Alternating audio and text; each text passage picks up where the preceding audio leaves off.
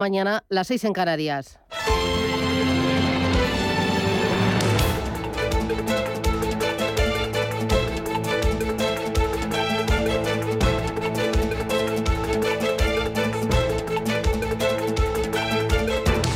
Capital Intereconomía, con Susana Criado.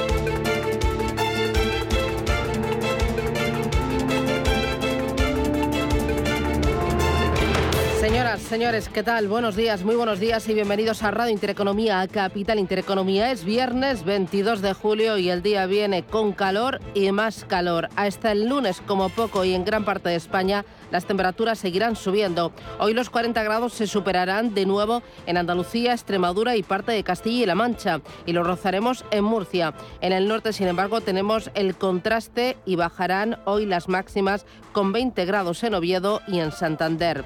Hoy esperamos en Bilbao 22 de máxima, 33 en Barcelona, en La Coruña 22, en Madrid 38 graditos y en Valencia esperamos para este viernes 33 graditos a la sombra.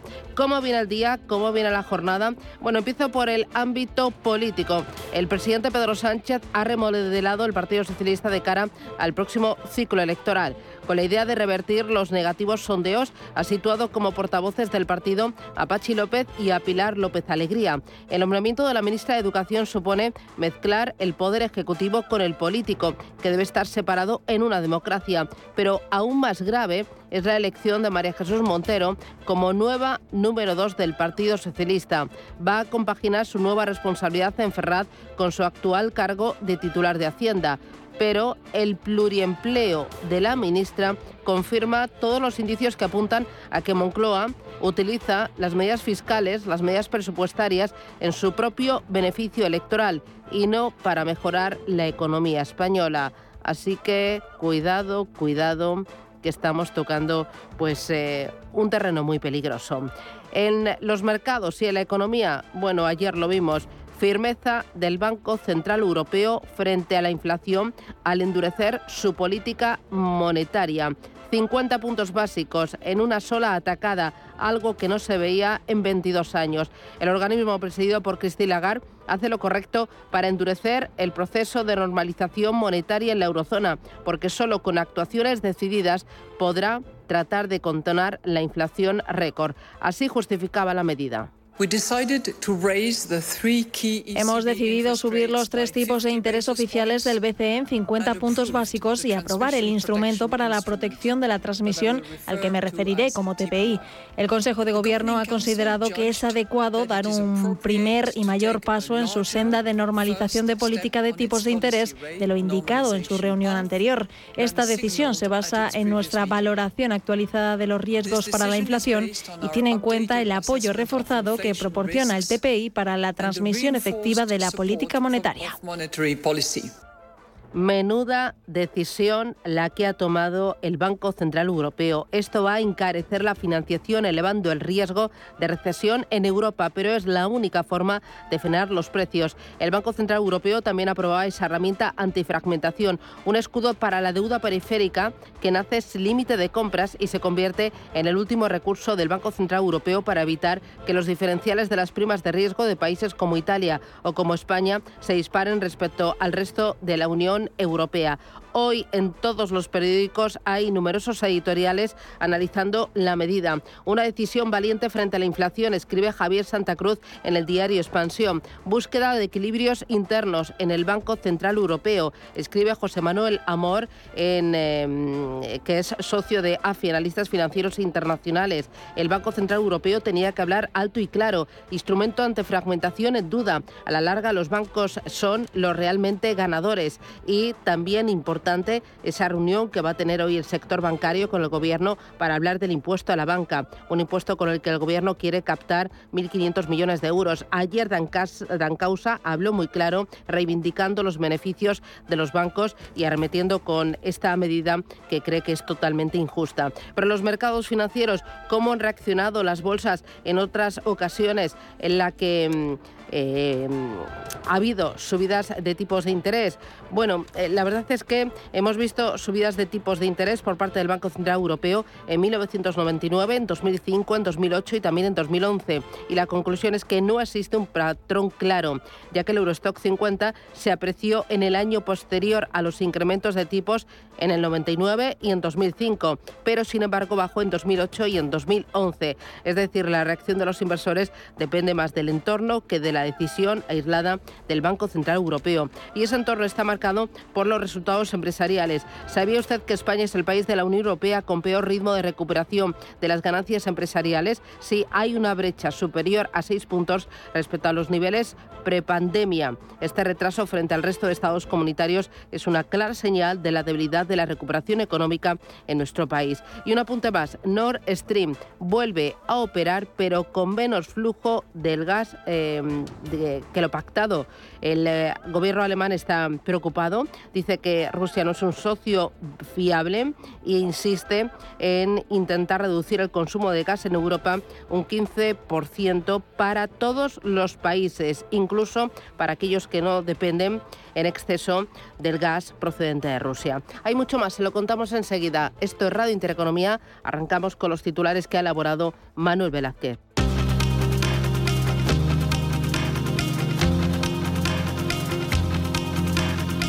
En Radio Intereconomía. Las noticias capitales.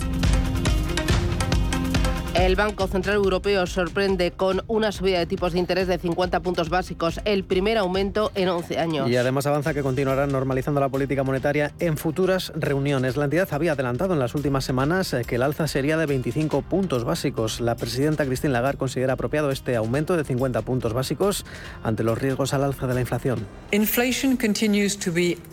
La inflación sigue siendo indeseablemente alta y se espera que siga por encima de nuestro objetivo durante algún tiempo. Los últimos datos indican una ralentización del crecimiento, ensombreciendo las previsiones para la segunda mitad de 2022 y más allá. La inflación en junio rompió un nuevo techo en la eurozona y se disparó al 8,6%. El Banco Central Europeo también ha aprobado su instrumento para la protección de la transmisión para evitar la fragmentación del mercado de bonos. Calviño se reúne hoy con los grandes bancos y patronales financieras para discutir el nuevo impuesto temporal. El Ejecutivo espera recaudar hasta 3.000 millones de euros en los próximos dos ejercicios fiscales con este gravamen. La vicepresidenta justifica el tributo ante el contexto positivo de tipos de interés altos. Un tributo que rechaza el sector. Dolores Dancausa es la presidenta de Bank Inter. No se trata de ni de dar la batalla ni de arrimar el hombro. Se, se trata de entender bien cómo lo van a hacer y si se puede hacer y si es legal hacerlo. Entiendo que sí, pero bueno, habrá que verlo, ¿no? Y cómo afecta. Los representantes permanentes de la Unión Europea preparan hoy la cumbre de la próxima semana para limitar el consumo de gas. Una medida que ya cuenta con el rechazo de España, Portugal y Grecia. Critican que se les exija un mecanismo de solidaridad cuando han sido perjudicados durante años por no tener interconexiones. El ministro de Presidencia español, Félix Bolaños, insiste en que no habrá restricciones de gas pero creo que la posición española la ha dejado muy clara la vicepresidenta del gobierno, Teresa Rivera. Nosotros somos un país muy solidario, lo vamos a ser. Por supuesto que, si, que si hay que tomar medidas, España va a estar ahí, siendo solidario, porque igual que otras veces pedimos solidaridad, también hay que dar solidaridad cuando se nos pide, pero es que España está en una situación muy diferente al del resto de los países europeos.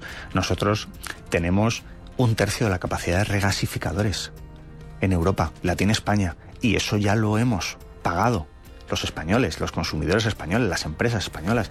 El Consejo Extraordinario de Ministros de Energía tendrá lugar el próximo martes 26 de julio. COE y CEPIME ratifican el acuerdo sobre el sistema de cotizaciones de los autónomos. Afirman que promueve un sistema por ingresos reales basado en los principios de sostenibilidad y suficiencia. El ministro de Seguridad Social, José Luis Escriba, defiende el nuevo sistema de módulos. Los autónomos, los 3.400.000 autónomos que hay en España, pues no son un colectivo precisamente homogéneo, como ocurre en otros sectores.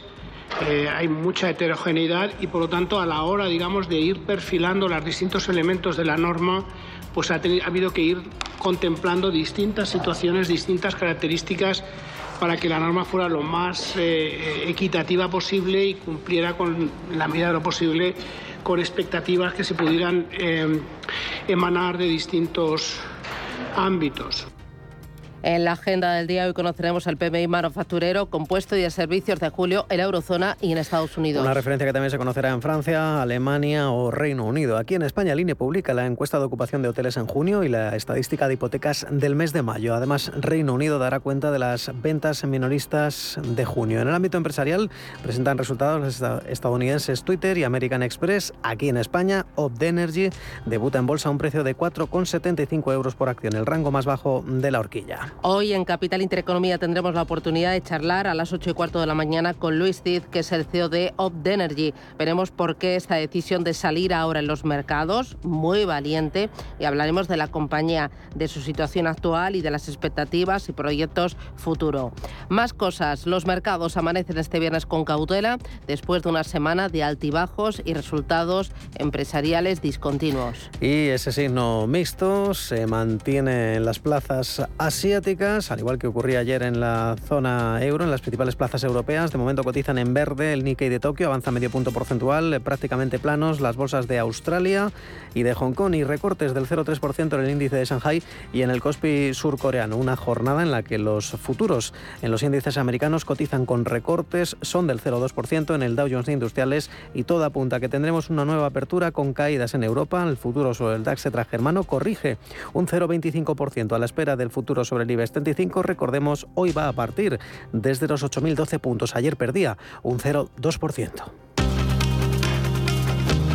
Y dos asuntos más para completar los titulares de este viernes. Pedro Sánchez remodela el Partido Socialista antes del Comité Federal y con la vista puesta en las citas electorales de 2023. Y la ministra de Hacienda, María Jesús Montero, será la nueva número dos del partido al frente de la Vicesecretaría General. Sustituye a Adriana Lastra y el ex Lendakari Pachi López y la ministra de Educación Pilar Alegría serán los portavoces del grupo parlamentario y del PSOE, tomando en el relevo a Héctor Gómez y Felipe Sicilia. Desde la oposición, la portavoz del PP, Cuca Gamarra, cree que Sánchez intenta ganar tiempo, pero advierte que el problema es él. Los cambios a los que nos tiene acostumbrado Pedro Sánchez eh, eh, a finales de julio y la realidad es que el problema se llama Pedro Sánchez y al final por muchos cambios que él introduzca en su equipo los españoles lo que pedían era un cambio de rumbo en sus políticas que no ha llevado a cabo y por tanto los españoles ya han optado por un cambio de gobierno en cuanto que esto sea posible. Y en Italia su presidente disuelve el Parlamento tras la dimisión del primer ministro Mario Draghi. Gracias por naturalmente. Así se despedía del Parlamento dando las gracias por esos 17 meses de trabajo. Acto seguido, el presidente Sergio Mattarella ha disuelto las cámaras para convocar elecciones anticipadas el próximo 25 de septiembre.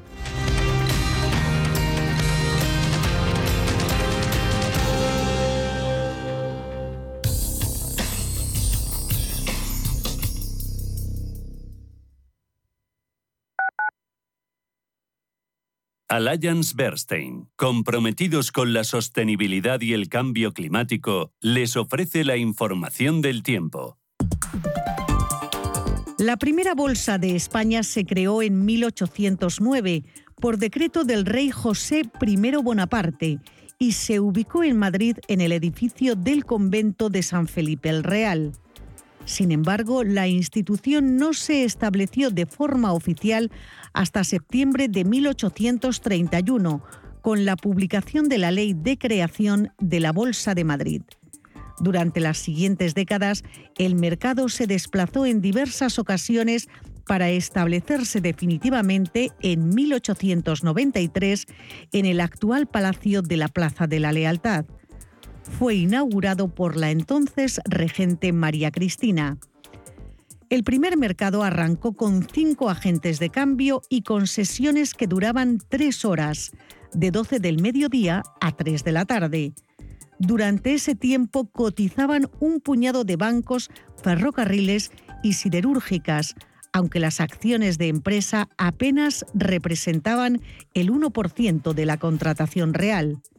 El resto correspondía a la deuda pública. Después de la Bolsa de Madrid, la de Bilbao se inauguró en 1890, la Bolsa de Barcelona en 1915 y en 1930 se creó la Bolsa de Valencia. La primera gran crisis que sufrió el mercado se vivió en 1898 la contratación y los precios de las acciones cayeron en picado por la pérdida de Cuba, Puerto Rico y Filipinas. Posteriormente, la bolsa fue creciendo en empresas cotizantes y a principios del siglo XX ya sobrepasaban las 60. El mercado español sobrellevó con bastante dignidad la Primera Guerra Mundial y el crack del 29, pero tuvo que cerrar en 1936 con el comienzo de la Guerra Civil. Volvió a abrir sus puertas en marzo de 1940 y ya no pararía de ascender hasta la crisis del petróleo de los años 70, que en España se agravó ante la incertidumbre de la transición política.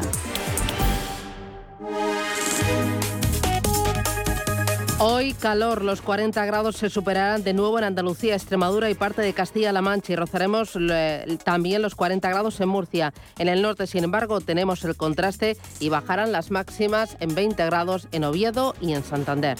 Alliance Bernstein, comprometidos con la sostenibilidad y el cambio climático, les ha ofrecido la información del tiempo.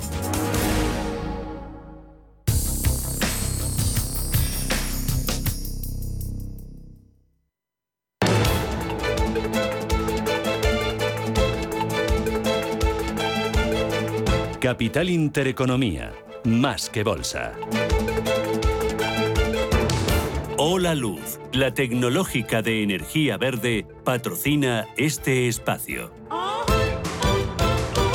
Un espacio en el que miramos a los principales mercados del mundo, futuros en Europa. Rafael Jiménez, ¿qué tal? Buenos días. Buenos días, Susana. Vienen en negativo el DAX con una caída de medio punto porcentual el Eurostock abajo también, un 0,65% y el FT100 un 0,45% negativo. En Europa, los futuros Ángeles Lozano, no, eh, en Estados Unidos. Elena Fraile, buenos días. ¿Cómo vienen los futuros? ¿Qué tal? Buenos días. Pues vienen también con recortes o más acusados en el caso del Nasdaq, que están dejándose esos futuros, un 0,93%. El SP lo está haciendo en un 0,51% y el que menos pierde es el futuro del Dow Jones, lo está haciendo en un 0,24%. Ahora sí que voy contigo, Ángeles. ¿Qué tal? Buenos días. Muy buenos días a todos. Feliz viernes. Asia, tiempo real de los índices. ¿Qué es lo que te están diciendo ya las pantallas? Pues eh, tenemos signo mixto. El índice Nikkei de la Bolsa de Tokio está subiendo un 0,4%. También sube moderadamente el Hansen, el índice de Shanghai se deja un 0,10% y el Kospi surcoreano es el que más está perdiendo, un 0,6%. Cuéntame qué se está cotizando. Pues eh, los inversores mantienen la cautela ante las perspectivas de desaceleración global y a una primera tanda de ganancias empresariales mixtas. El mercado reacciona al dato de inflación en Japón que llega al 2,4% en junio, es una décima menos que en mayo, pero son 10 meses consecutivos de aumento de los precios al consumidor y los expertos no descartan que vuelva a haber repuntes y que esa tasa supere el 2,5%. Por ahora el Banco de Japón se mantiene acomodaticio. Ayer ya les contamos cómo mantuvo su, sin cambio su política monetaria a pesar de que son ya tres meses con una inflación por encima de ese objetivo medio del 2%. En Hong Kong, un portavoz del gobierno ha dicho que la inflación debería permanecer moderada en el corto plazo y en junio recordemos que alcanzó el máximo de los últimos seis meses hasta el 1,8%. Pero hay más datos. Esta madrugada se han publicado en la región los PMIs preliminares de servicios y del sector manufacturero en Japón. La actividad del sector servicios se modera, una lectura de 51,2 puntos, mientras que el PMI manufacturero cae a mínimos de 10 meses a 52,7 puntos.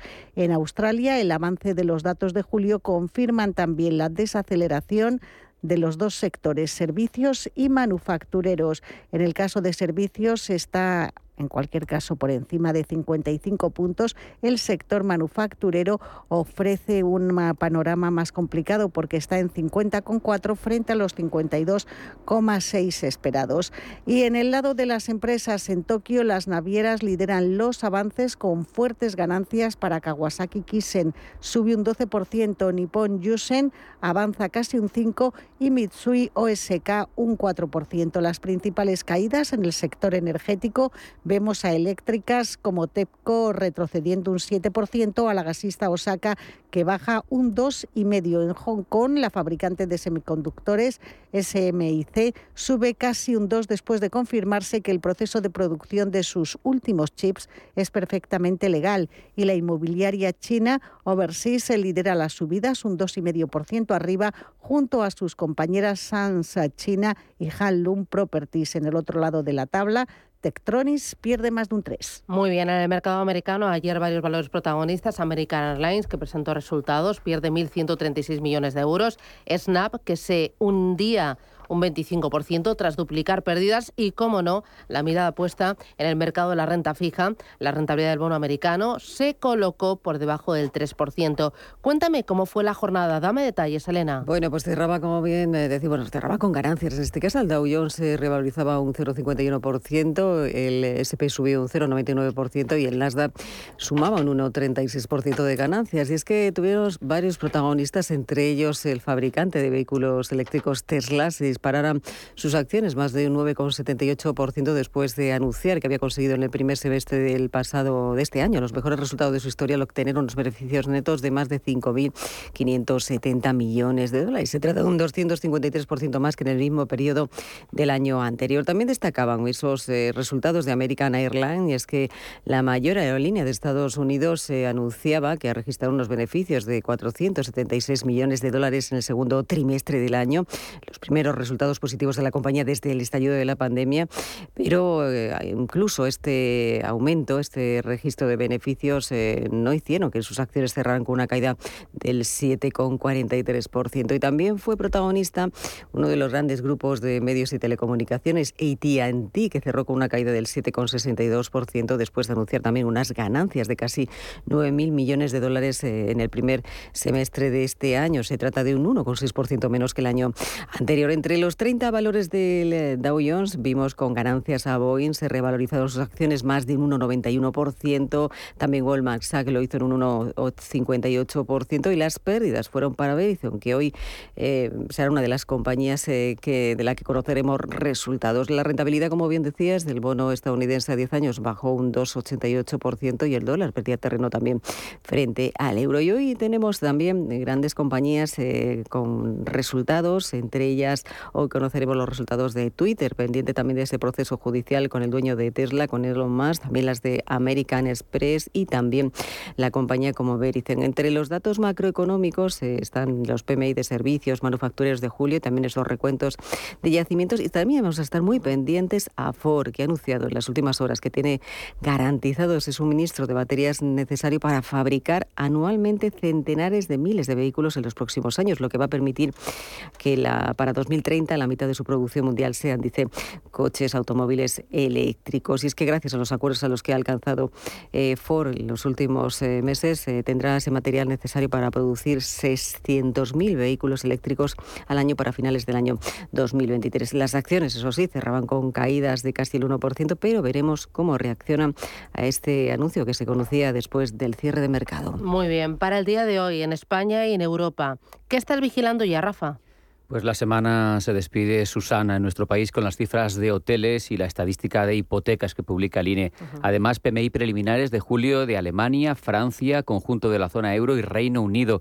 En clave empresarial, la principal referencia de la jornada en nuestro país será el debut empresarial bursátil de OP Energy en BME Growth a un precio de 4,75 euros. Es el rango más bajo de la horquilla. Además, la ministra de Economía, Nadia Calviño, se reúne mañana con el gobernador del Banco de España, representantes de las patronales bancarias y de entidades financieras para tratar el nuevo impuesto al sector. Bueno, importante en el día de ayer esa reunión del Banco Central Europeo con la subida de tipos de interés. La prima de riesgo española se situó en máximos de un mes a colocarse en 126 puntos básicos y la banca voló. El mejor Bank Inter un 5,59% arriba. En el año lleva una subida del 13,83%. Es el mejor del año. Sabadell arriba un 2,64% en el día de ayer. En el año suma casi un 12%. CaixaBank sumó ayer un 2%. En el año gana un 21-29%. En negativo en el año está el BBVA, que cae casi un 20%,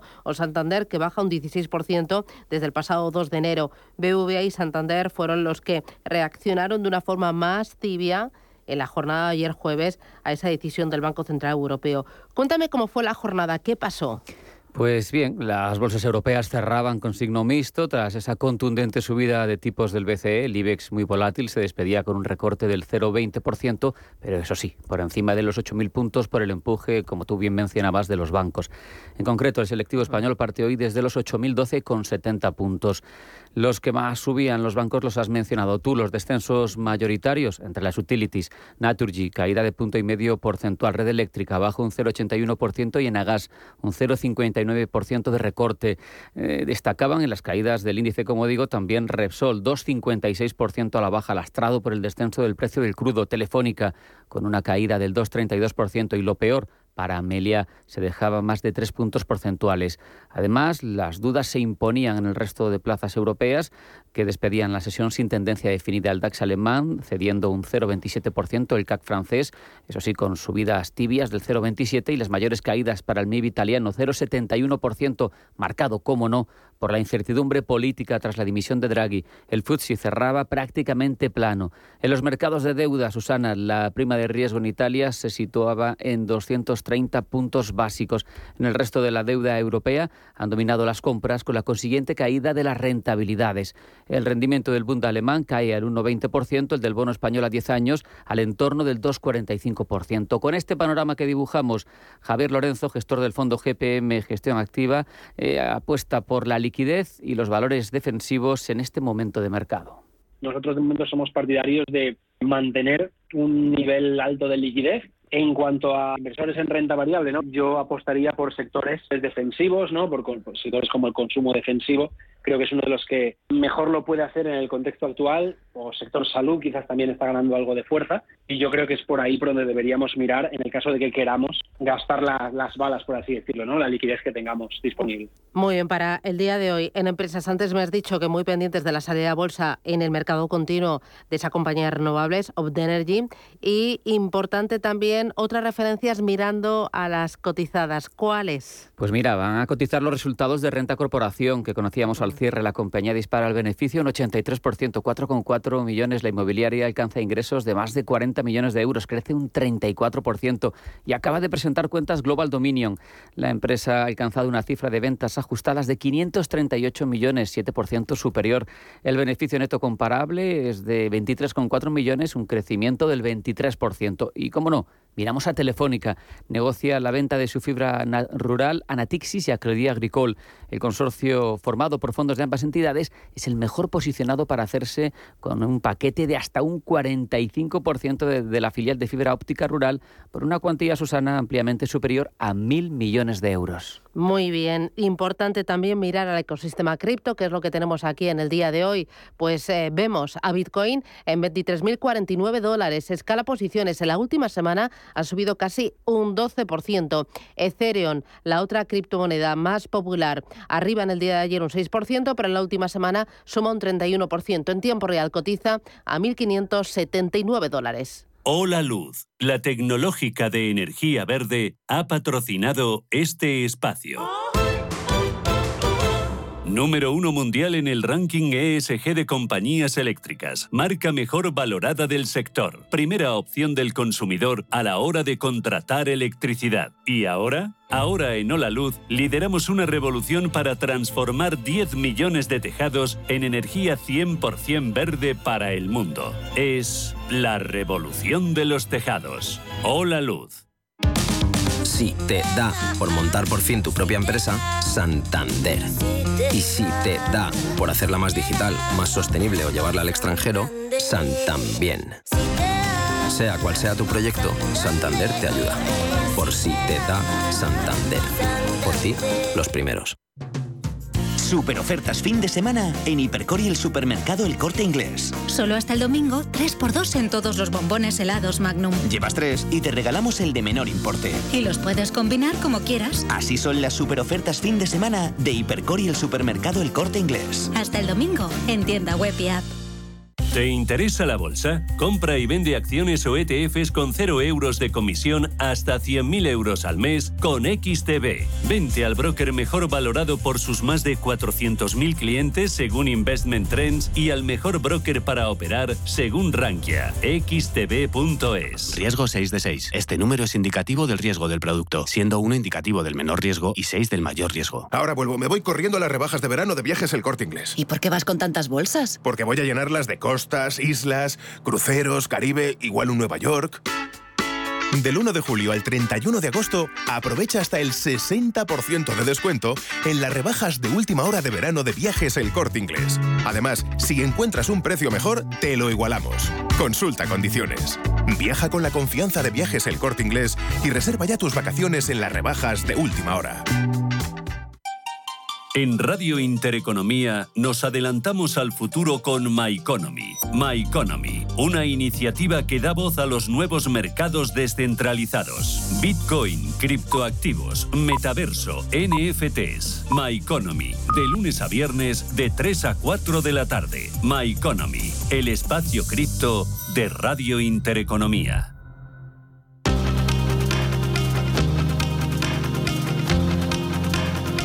Está pasando. Se lo estamos contando. Esto es Capital Intereconomía.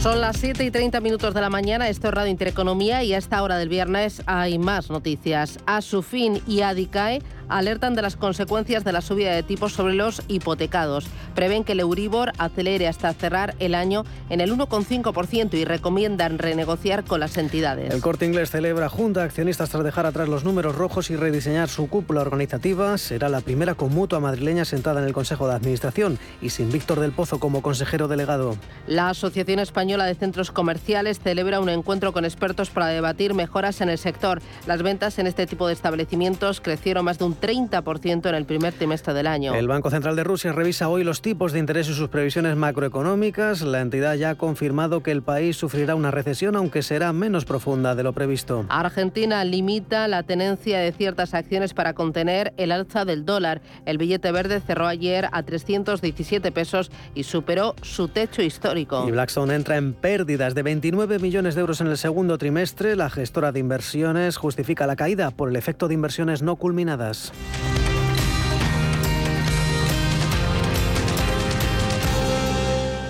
La ciudad de Alicante acogerá la primera edición de Mogui Alicante del 30 de septiembre al 2 de octubre en la zona Ocean Race del puerto. Se trata de la Feria de Movilidad, el Hogar y la Ciudad Sostenible, un evento gratuito que se celebra al aire libre con el objetivo de concienciar al público de la necesidad de un mundo más sostenible.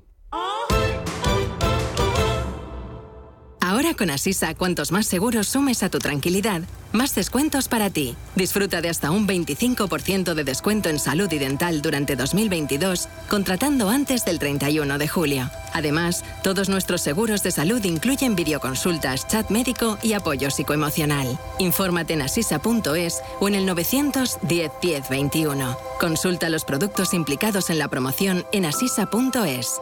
Asisa, empresa colaboradora de Teatro Real cerca de ti. ¿Buscas un broker para operar en el mercado americano? Opera con eBroker al alza o a la baja en más de 750 CFDs de las principales acciones USA, con plataformas de trading avanzadas y la garantía y solvencia que solo un broker español especializado en derivados puede ofrecerte. Abre ahora tu cuenta demo totalmente gratis y pon a prueba tu trading. eBroker.es, reinventando el trading. Super ofertas fin de semana en Hipercor y el supermercado El Corte Inglés. Solo hasta el domingo, jamón de cebo de campo ibérico 50% raza ibérica secreto de tonda, pieza de 8 kilos, 119 euros. Así son las super ofertas fin de semana de Hipercor y el supermercado El Corte Inglés. Hasta el domingo en tienda web y app. Precios válidos en Península y Baleares. Si mantienes la cabeza en su sitio, cuando a tu alrededor todos la pierden, si crees en ti mismo cuando otros dudan, el mundo del trading es tuyo. Trading 24 horas, un sinfín de oportunidades. Cuando ves la oportunidad, IG. Todas las operaciones conllevan riesgo. 76% de las cuentas de inversores minoristas pierden dinero en la negociación de CFD con este proveedor. Debe considerar si comprende el funcionamiento de los CFD y si puede permitirse asumir un riesgo elevado de perder su dinero.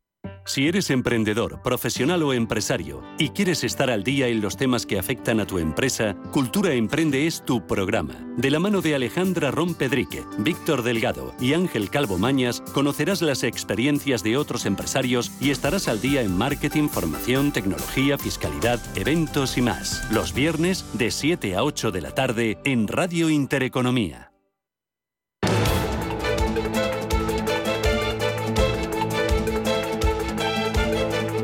Primer análisis de la mañana. Con Araceli de Frutos, asesora del Fondo Alaja Inversiones. Araceli, ¿qué tal? Buenos días. ¿Qué tal, Susana? Buenos días. ¿Qué esperas para terminar la semana? ¿Qué esperas del mercado español en este viernes? Bueno, yo creo que para terminar la semana vamos a seguir la senda que, que bueno, se, se, dibujó ayer después de la gran cita ¿no? del Banco Central Europeo, es decir, una indeterminación por parte de, del mercado. Eh, y bueno, te quedas así un poco, ¿no? Como de, bueno, pues ya pasó y ya, ya nos quedamos un poco como antes, ¿no? Eh, a pesar de ese tono tan eh, agresivo, ¿no? O más agresivo del que se esperaba por parte del Banco Central Europeo, que, bueno, pues parece que, en un primer momento las, los mercados sí que se lo tomaron, eh, pues de manera positiva, subiendo el euro y, bueno, los mercados, pues en positivo, pero al final tutubearon, ¿no? Entonces yo creo que, bueno, pues al final nos tendríamos que, centrar en, la publicación de resultados empresariales y un poco pues indeterminación para acabar una semana pues también eh, de alta volatilidad eh, como, como vienen siendo habituales. Dame dos titulares sobre la subida del Banco Central Europeo. Pues que va partido a partido y mes a mes y creo que no sabe muy bien eh, también por dónde por dónde tirar, ¿no? Despistado. Creo que, que va despistado. Eh, la reacción ayer, ya me contaste, del euro y de la bolsa en positivo, pero luego indeterminación. ¿Cómo han reaccionado las eh, rentabilidades de los bonos, tanto el tramo corto como el tramo largo de la curva, con la vista puesta sobre todo en la deuda periférica, Italia y España?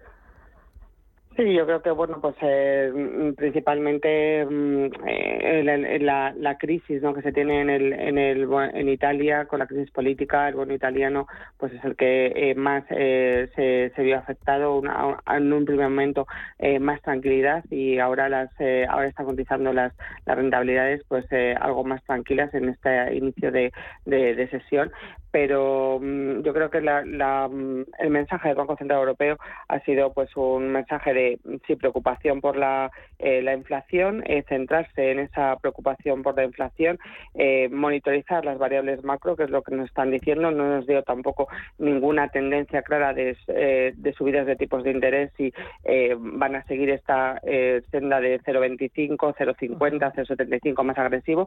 Y luego lo que sí que se esperaba es en ese nuevo mecanismo ¿no? de, de que, están implementando de, transmisión de, política monetaria que tampoco lo dejó claro, no tampoco eh, se dejó claro esas variables elegibles eh, y esos países elegibles. Y más que nada también una entre comillas preocupación también en cuestión de qué valores elegibles van a formar parte de este nuevo mecanismo que no solamente eh, incluye los públicos sino que también no descartan incluir compras en valores privados, con lo cual, bueno, pues eh, un poco mm, eh, digiriendo, ¿no? Yo creo que el mercado eh, estos nuevos mensajes, esta nueva política del, del, Banco Central Europeo, que tampoco descartó nuevas eh, herramientas, o sea, tienen estas, pero bueno, pues a lo mejor se le ocurren otras, ¿no?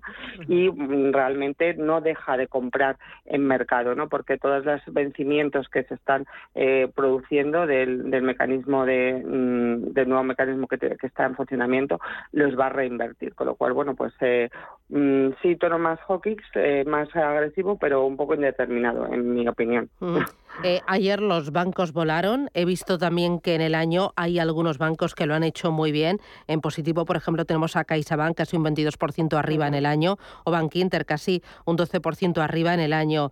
¿Cómo ves al sector bancario? ¿Tienes alguno en cartera o te lo planteas incorporar tras eh, eh, la idea de que va a haber más subidas de tipos de interés? Pues eh, mira, el sector bancario no, no, no, estamos recomendando en, cartera. Eh, sí, bueno, pues todo lo que tenga que ver con, medios de pago y servicios financieros.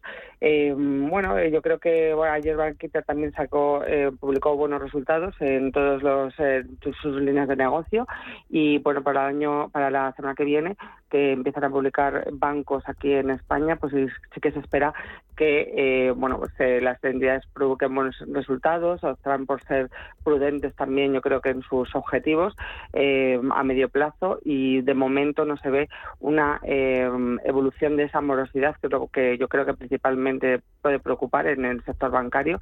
Eh, todavía no, está afectada por el entorno macro actual, ¿no?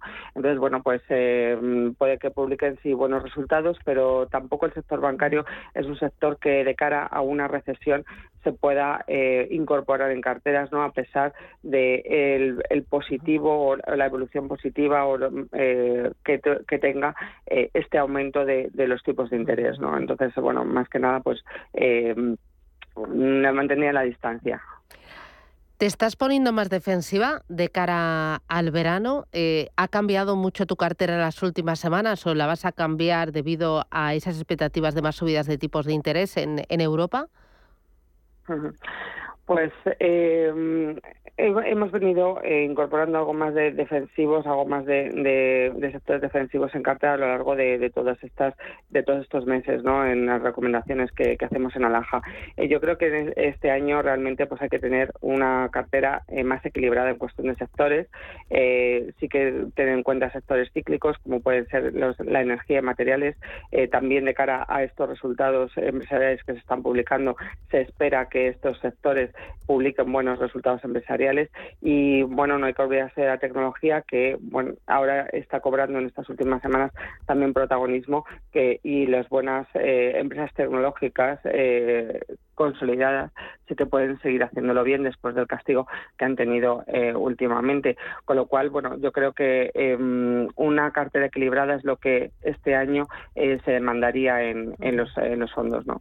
Muy bien. Pues eh, Araceli de Frutos, gracias por las claves, por el mercado. Una cosa más, em, con Estados Unidos, eh, hemos tenido ayer, por ejemplo, resultados de Airlines, eh, también de Snap, que se la pegó. El día anterior tuvimos también Netflix, hemos tenido algunos bancos cotizados.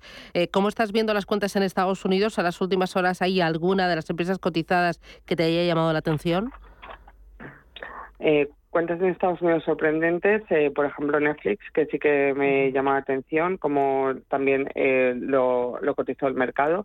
Y, bueno, eh, resultados, parece que empezó la, la temporada eh, muy negativos con, con, JP Morgan y Goldman, eh, sector financiero eh, afectado por esas eh, posible ralentización económica. Y como te digo, pues ese sector financiero mantenernos un poco alejados de ellos y que y sí que yo creo que van a tener noticias positivas o mm, pues buenos resultados sorprendentes algunas tecnológicas que creíamos que estaban bueno pues sumidas en el, en el en el subsuelo ya no entonces Netflix sí que nos sorprendió al alza y como derivada de los buenos resultados de Netflix, también el buen comportamiento que ha tenido eh, Walt Disney. Entonces también por ese lado pues podríamos estar eh, cambiando o mirando eh, no, no las cuentas de esas compañías, sino las derivadas que tienen en otras en otras más defensivas, como puede ser, ya te cuento, Walt Disney por resultados de Netflix. Muy bien, pues Araceli, muchísimas gracias por atendernos y por madrugar con nosotros. Que tengas buen viernes, cuídate. Muchísimas gracias a vosotros. Buena semana. Un banco que cuenta con la experiencia de su equipo pero está libre de herencias es singular. Un banco que, además de sólido, es ágil, es singular. Un banco que utiliza la tecnología para entender a sus clientes, pero que sigue abriendo oficinas y contratando banqueros, es singular. La nueva banca privada es singular. Singular Bank. Super ofertas fin de semana en Hipercor y el supermercado El Corte Inglés. Solo hasta el domingo, 3x2 en todos los bombones helados Magnum. Llevas tres y te regalamos el de menor importe. Y los puedes combinar como quieras. Así son las super ofertas fin de semana de Hipercor y el supermercado El Corte Inglés. Hasta el domingo en tienda web y app. Invierte de la mano de una de las gestoras líderes y con mayor trayectoria de España. Más de 16.000 partícipes ya confían en nosotros. Infórmate sin compromiso en el 91 781 68 80 o visita metagestión.com. Cumpleaños feliz, cumpleaños feliz, te deseamos todos, cumpleaños feliz. En Cine Yelmo cumplimos 40 años y para celebrarlo consigue cuatro entradas por solo 19,90 euros y canjealas a partir del 16 de agosto y hasta el 20 de octubre. Son válidas todos los días. Date prisa, unidades limitadas. Más información en yelmocines.es. Los viernes a las 10 de la noche tienes una cita con otro gato, el gato gourmet. Andrés Sánchez Magro presenta una guía semanal gastronómica, enológica, de restaurantes, literaria, musical, con todos aquellos ingredientes necesarios para cocinar la buena vida. El gato gourmet, los viernes a las 10 de la noche aquí, en Radio Intereconomía.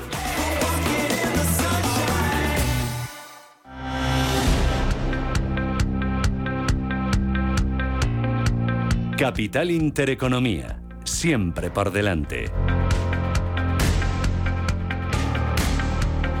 Vamos con la prensa económica, prensa generalista. ¿Cómo vienen las portadas, Elena? Pues la prensa recoge esta mañana esa decisión del BCE de subir esos eh, medio punto porcentual, los tipos de, de interés para frenar la inflación. Dice, así lo destaca el diario Expansión, dice que el Banco Central Europeo sorprende con un movimiento más agresivo de lo esperado. En la portada del diario Cinco Días también se habla de subida agresiva de los tipos. Dice que Lagarde asegura que los precios han ralentizado ya la actividad y en el Economista dice que esa subida de 50 puntos básicos lo hacen para frenar el indeseable IPC. Y es que Lagarde pone fin a esos ocho años de tipos negativos y descarta la recesión, mientras el BCE condiciona las compras de deuda a la sostenibilidad fiscal y mientras, eso sí, las hipotecas medias costarán 1.096 euros más precisamente por la subida del Euribor. Y también destaca cómo los bancos dice que van a ganar 1.500 millones en márgenes con el alza de ese medio punto porcentual. Hoy habla muchos editoriales sobre este asunto. Se habla de que es un giro inesperado pero con sentido y va a permitir también corregir, dicen, esa desventaja del euro frente a otras monedas. Pero también hay otros asuntos que recoge la prensa económica en portada esta mañana. Se habla en el diario Expansión de Rexol. Dice que enfila la venta del 25% de Amstream de EIG por 4.500 millones de euros. También se habla de cómo el Tribunal Constitucional estudia deflactar los impuestos a la compra de vivienda y también se habla de Orange y de Más Móvil que ultiman su acuerdo de fusión. En la portada del diario Cinco Días se habla en este caso del imperio, dice que inmobiliario de Amancio Ortega, que vale ya 15.264 millones. Es que esa cartera de Pontegadea dispara los beneficios de 2021 a más de 1.600 millones por los dividendos, dicen, de Inditex. Se habla también de cómo el plan de ahorro de la Unión Europea desploma la cotización del gas y del petróleo. Hablan de que Portugal y Grecia se suman al rechazo de España la austeridad energética y de cómo el carbón solo cubrirá el 13% de la demanda. Y también se habla, en este caso, de Bankinter. Dice que gana 273 millones hasta junio, más hasta junio, un 11% más en su negocio recurrente. Y se habla de algo que va a ocurrir hoy, de Octe Energy, que Octa dice por la cautela y debutará en bolsa valorada en 503 millones de euros. Y en la portada del diario El Economista se habla, en este caso, el sector bancario dice que el Estado cobrará con los dividendos de Caixa lo recaudado por el impuesto y también dice que Quinter acusa al gobierno de burda manipulación. Entre las entrevistas en portada muestra este diario una entrevista con Javier Fernández Lasqueti, el consejero de Economía y Hacienda de la Comunidad de Madrid, en la que dice que Sánchez se inventa impuestos cuando tiene problemas con su coalición. En la prensa generalista, también protagonista esa decisión del BCE, ha sido, destaca el diario El País, dice que el BCE liquida los tipos cero con la mayor subida en 22 años, aunque también muestra en portada otros asuntos. Habla de cómo Sánchez refuerza su cúpula con pesos pesados para relanzar al peso y también se habla de Italia. Dice que irá a las urnas el 25 de septiembre tras la caída de Draghi. Y también muestra cómo Rusia reanuda el envío de gas a Alemania con un 40% a un 40% de su capacidad. En la portada del diario El Mundo, su principal titular destaca cómo el fin del dinero gratis enfría la economía para bajar el IPC. Dice que la nueva herramienta evitará la fragmentación financiera de la zona euro y de las y las y las primas de riesgo para que no se disparen esas primas de riesgo. También habla de esa dimisión de Draghi, dice que deja a Italia ante el riesgo de un gobierno con los ultras y también habla de cómo los rusos convierten la mayor central nuclear de Europa en una lanzadera de misiles. En la segunda portada, en este caso del eh, diario ABC, se habla de cómo el BCE inicia también su batalla contra la inflación y sube los tipos ese 0,5% y también se habla del gobierno, dice que ha dejado aparcada la estrategia antiincendio durante casi dos años y es que el PSOE ha mantenido paralizada en el Congreso durante todo este tiempo esa ley de prevención, pero ahora dice que va a regular ese servicio de extinción diseñando el Estatuto del Bombero forestal. También se habla de cómo Sánchez funde la Moncloa y Ferraz para relanzar al PSOE y se habla de Estados Unidos. Dice que sospecha de que Huawei espía instalaciones militares con sus móviles. Y un asunto más sobre economía. Dice que los impuestos a las energéticas y a la banca destruirán 72.000 empleos y retrasarán, dice, la recuperación. En los eh, periódicos de tirada, de tirada catalana habla a la vanguardia de cómo el BCE sorprende también con esa subida de tipos. Sobre Sánchez dice que alinea la dirección del PSOE con el gobierno para retomar, retomarlo electoralmente y en el periódico de Cataluña se habla de cómo ahora dicen las hipotecas, y es que ese nuevo ciclo de la política monetaria en la Unión Europea encadecerá eh, precisamente a las eh, hipotecas. En la portada del diario La Razón dice que Sánchez se autoenmienda para afrontar el eh, ciclo electoral de 2023, dice que busca recomponerse de la crisis de gobierno y también de ese Congreso de Valencia y se habla también del adiós de Draghi, dice que condena a Italia a las urnas. en la portada del diario ABC, un asunto propio, dice que el nuevo fiscal general se reúne con el banquero que impulsó la investigación a Rajoy en Andorra y es que el encuentro con el expresidente de la extinta BPA que acusa al gobierno del PP de coacciones se produce tras reactivar la causa la juez del Principado. Me voy a quedar en el diario La Razón con la tribuna que escribe Humberto Montero, titula Isla energética no desierto. Dice el último patinazo tiene que ver con esa teoría suya de que España es una isla energética por sus escasas interconexiones energéticas. Cierto, pero no vivimos vivimos en Marte ni en el desierto, por ahora. Si mañana España y Francia se ponen chulas porque a ellas no les afecta el corte de gas ruso, los mercados gasistas se tensionarán de tal forma que en lugar del ahorro del 15% pagaremos aún más caro el gas, por no hablar de los perjuicios para toda Europa de que Alemania tirite. Aún con cierta razón y con la idea de que se rebaje esa cifra al 10% para España, conviene no patinar. Rivera sobreactúa una vez más. Y me quedo también el diario Expansión con la contraportada. Dice la discográfica BMG sube el volumen inversor en la música. La compañía propiedad de Belsenman invertirá casi mil millones de euros y ve la oportunidad de comprar mientras el boom de las canciones y las grabaciones pierde fuelle. Dice, ha comprado el catálogo de Bing Floyd, que tiene un precio mínimo de 500 millones de dólares. Vamos ahora, Pablo Decea, con la prensa internacional. Vamos con ella. El diario La República en Italia destaca en su portada una fotografía de Mario Draghi resignado y con el titular La tradición de Italia. Y es que el país vuelve a las urnas a la vuelta de verano. El periódico apunta a un mes de agosto de locos, así lo tilda, con listas a mediados de agosto y mítines disfrazados. Hoy el periódico Le Monde se pregunta qué impacto para la salud tienen las altas temperaturas. Y es que los termómetros en el país también están marcando récords. Y un asunto más, la fotografía del periódico de hoy la protagoniza Bolsonaro. La razón, sus últimas declaraciones. El presidente brasileño cuestiona el sistema electoral del país y ataca a sus responsables, todo en un contexto en el que las encuestas apuntan en su contra. De Francia a Reino Unido, y es que el debate entre los candidatos a suceder a Johnson se está centrando en los impuestos en un momento en el que los conservadores, según dice el Times, no se fían de Sunak y mientras su oponente anuncia unos recortes de impuestos de 3.000 de, de 30.000 millones de libras que no se traducirán, dicen, en un recorte del gasto público. Por su parte, el diario The Guardian también está pendiente de la guerra interna en el Partido Conservador y señala Sunak da la batalla por los impuestos mientras Tras le toma la delantera. También señala el periódico en su portada los beneficios diarios del sector petrolero desde hace 50 años, los cifra en 30.000 millones diarios. Y el periódico alemán Frankfurten abre hoy con la guerra en Ucrania. Apunta a Zelensky que confía en la negociación en Estambul sin perder la esperanza en el frente. Y es que en Turquía está surgiendo un acuerdo para poner fin al bloqueo de cereales ruso en el Mar Negro a través de un centro de control conjunto en Estambul. Susana.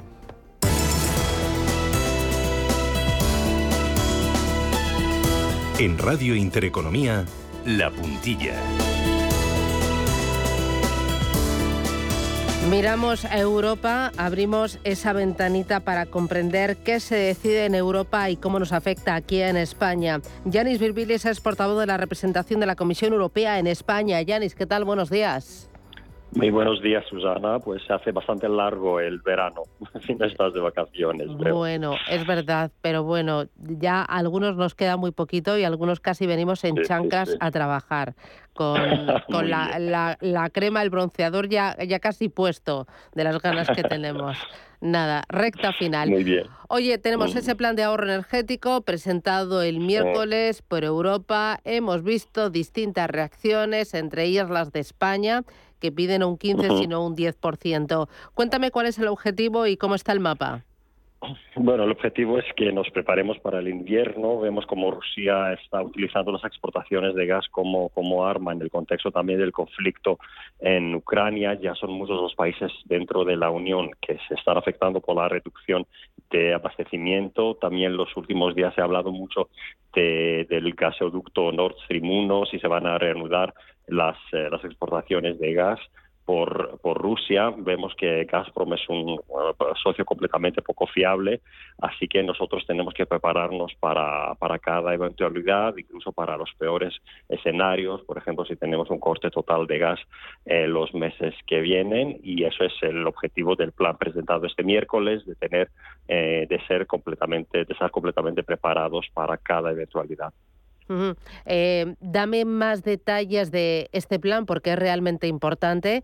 Eh, Nord Stream ha dicho que ha reabierto el gasoducto, pero al parecer no lo ha reabierto al 100% y hay mucha preocupación por el tema energético y se teme que el invierno sea álgido. ¿Cuáles son los principales puntos, Yanis?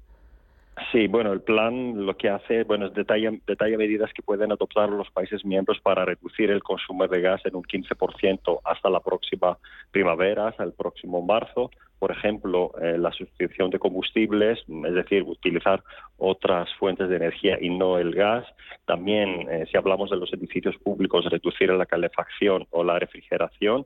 O también instamos a los países de la Unión de poner en marcha campañas de sensibilización a la ciudadanía para fomentar la reducción de la calefacción, eh, la refrigeración también en los hogares y solamente en un caso muy extremo, es decir, si hay un riesgo muy serio de escasez de gas, el plan que ha puesto en base a la comisión, que ha presentado la comisión, prevé imponer una reducción obligatoria de la demanda de gas de un 15%, pero muy importante mencionar que estas medidas de racionamiento no serán ni para los hogares ni para los servicios esenciales que tenemos en nuestras sociedades, como son las escuelas o los hospitales. Es un punto muy importante del, plan de la Comisión también. Muy bien, pues es importante. Me temo que seguiremos hablando del tema energético, del tema gasista en las próximas semanas. A ver si encontramos pronto una solución. Yanis Virbilis, portavoz de la representación de la Comisión Europea en España. ¿A ti te queda para las vacaciones cuánto? Una semana, una ah, semana más. O sea, que estás como yo, en chanclas y con el bronceador repuesto, ¿no? Sí, exactamente. Me alegro mucho. Cuídate. El viernes hablamos, ¿no? El viernes que viene todavía. Hablamos, hablamos. Vale, vale ya nos despedimos. Estupendo. Oye, cuídate, Yanis. Muchísimas gracias. A por el viernes. Adiós. Ánimo. Un abrazo.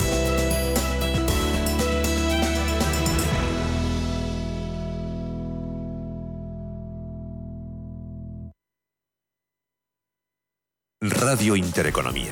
Una excelente plataforma para anunciar tu empresa. Con una audiencia exclusiva, con poder adquisitivo medio alto y que sabe lo que quiere. Teléfono 919992121 y en comercial arroba intereconomía.com. Radio Intereconomía. La radio de las empresas. Hola, soy Rafa Jiménez, presento a media sesión en Radio Intereconomía. A media sesión, para resumir esas mañanas que dan tanto de sí. De una forma amable y donde abrimos el abanico de la información. De 12 a 2 del mediodía en Radio Intereconomía. Di que nos escuchas.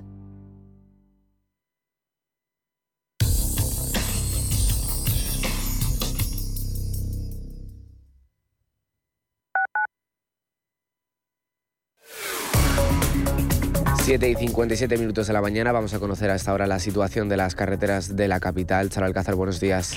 ¿Qué tal? Buenos días, Pablo. Bueno, pues a esta hora de la mañana tenemos que hablar de mucha tranquilidad. Es viernes, estamos finalizando el mes de julio, se notan las vacaciones, se nota el puente de el próximo puente de Santiago Apóstol y lo estamos notando en M30 donde la circulación es muy cómoda y fluida en todos sus recorridos. Sucede lo mismo en cada una de las entradas y salidas, quizá destacar algo más de intensidad en la entrada por Avenida de América desde el cruce de Cartagena con Francisco Silvela o un tramo de la M11 a su paso por Arturo Soria. Mucha fluidez en el interior, tampoco hay incidencias que obstaculicen la circulación en ningún punto de la ciudad. ¿Quieres ser agente de CoinMotion? Operador europeo regulado oficialmente por la FinFSA de Finlandia. Recomienda nuestros servicios criptofinancieros con la seguridad de estar registrados por una autoridad financiera en Europa. Más de 10 años de experiencia en el sector de criptoactivos y la licencia de medios de pago nos avalan. Conócenos en coinmotion.com. Recuerde, la inversión en criptoactivos no está regulada. Puede no ser adecuada para los inversores minoristas y perderse la totalidad del importe invertido. Es importante leer y y comprender los riesgos de esta inversión que se explican detalladamente en coinmotion.com barra publicidad cripto. ¿De verdad vas a permitir que tu padre o tu madre no puedan seguir viviendo y siendo felices en su domicilio? En Feliz Vita hacemos fácil que tus padres puedan seguir en su propia casa, rodeados de sus recuerdos y familia. Feliz Vita, la asistencia a domicilio personalizada que necesitan los tuyos. Feliz Vita, cuando no puedes estar, nosotros sí. Felizvita.com la Hora de Miguel Ángel es un programa dedicado a la salud y la prevención de enfermedades. Con un lenguaje claro y sencillo, te explica cómo llevar una vida saludable. Todas las noches a la una y media de la madrugada en Radio Intereconomía.